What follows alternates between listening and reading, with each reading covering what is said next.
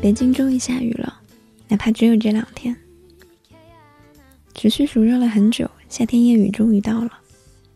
水打窗玻璃的声音几乎显得很稀奇，又稀有又稀奇，混杂风声和闪电。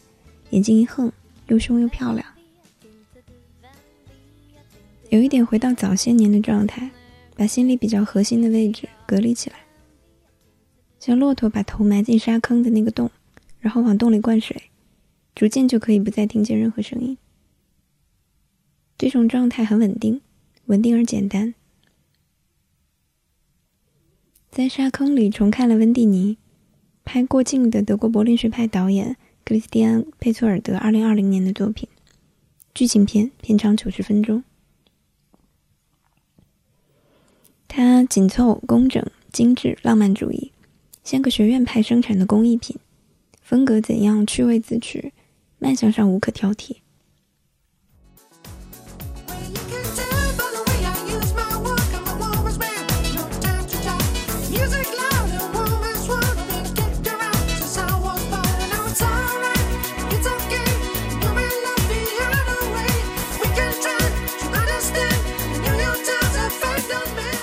温蒂尼的故事不复杂，但是讲得好。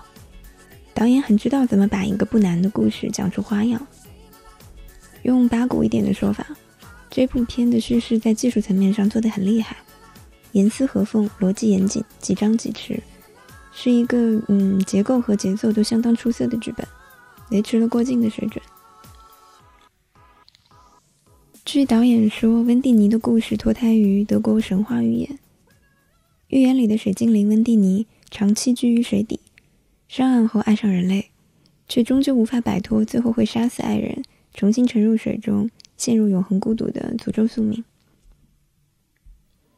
影片就套用这个神话寓言的内核，缀写了一个现代场景里的人类故事。人类女主角温蒂尼是个住在柏林的历史建筑讲解员，遭遇男友背叛之后，偶然进到一家咖啡馆。站在一个水族箱前发呆。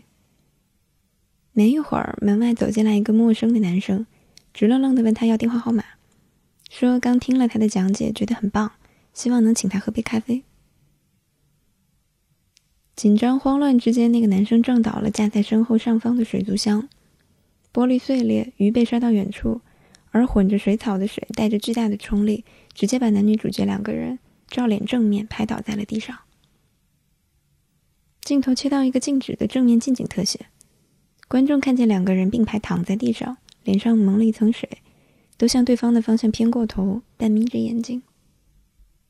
然后镜头向下移，观众看见女主角小腹的位置，两块碎玻璃直直的插在上面，印出两小块艳红的血渍。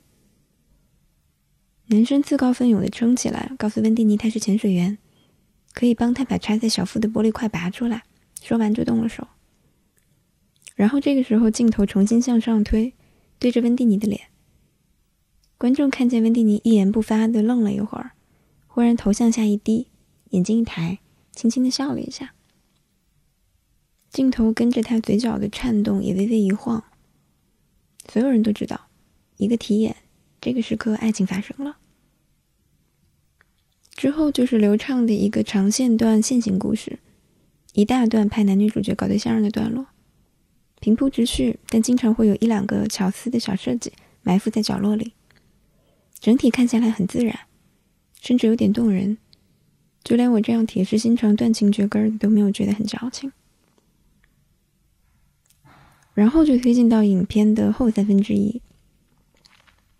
一次事故之后，一切急转直下，一切的情节都开始加速加重，自由落体一样的向下加速坠落，死人再死人又死人。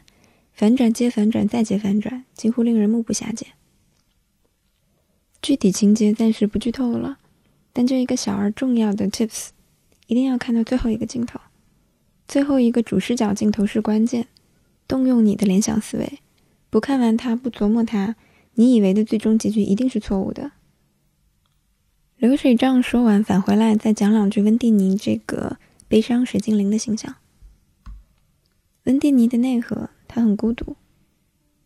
导演的跟随镜头经常跟着他，拍他背着黑色的双肩包，独自一个人走过柏林的大街小巷，一个人站在楼上，低头眺望向远处离开咖啡厅的男朋友。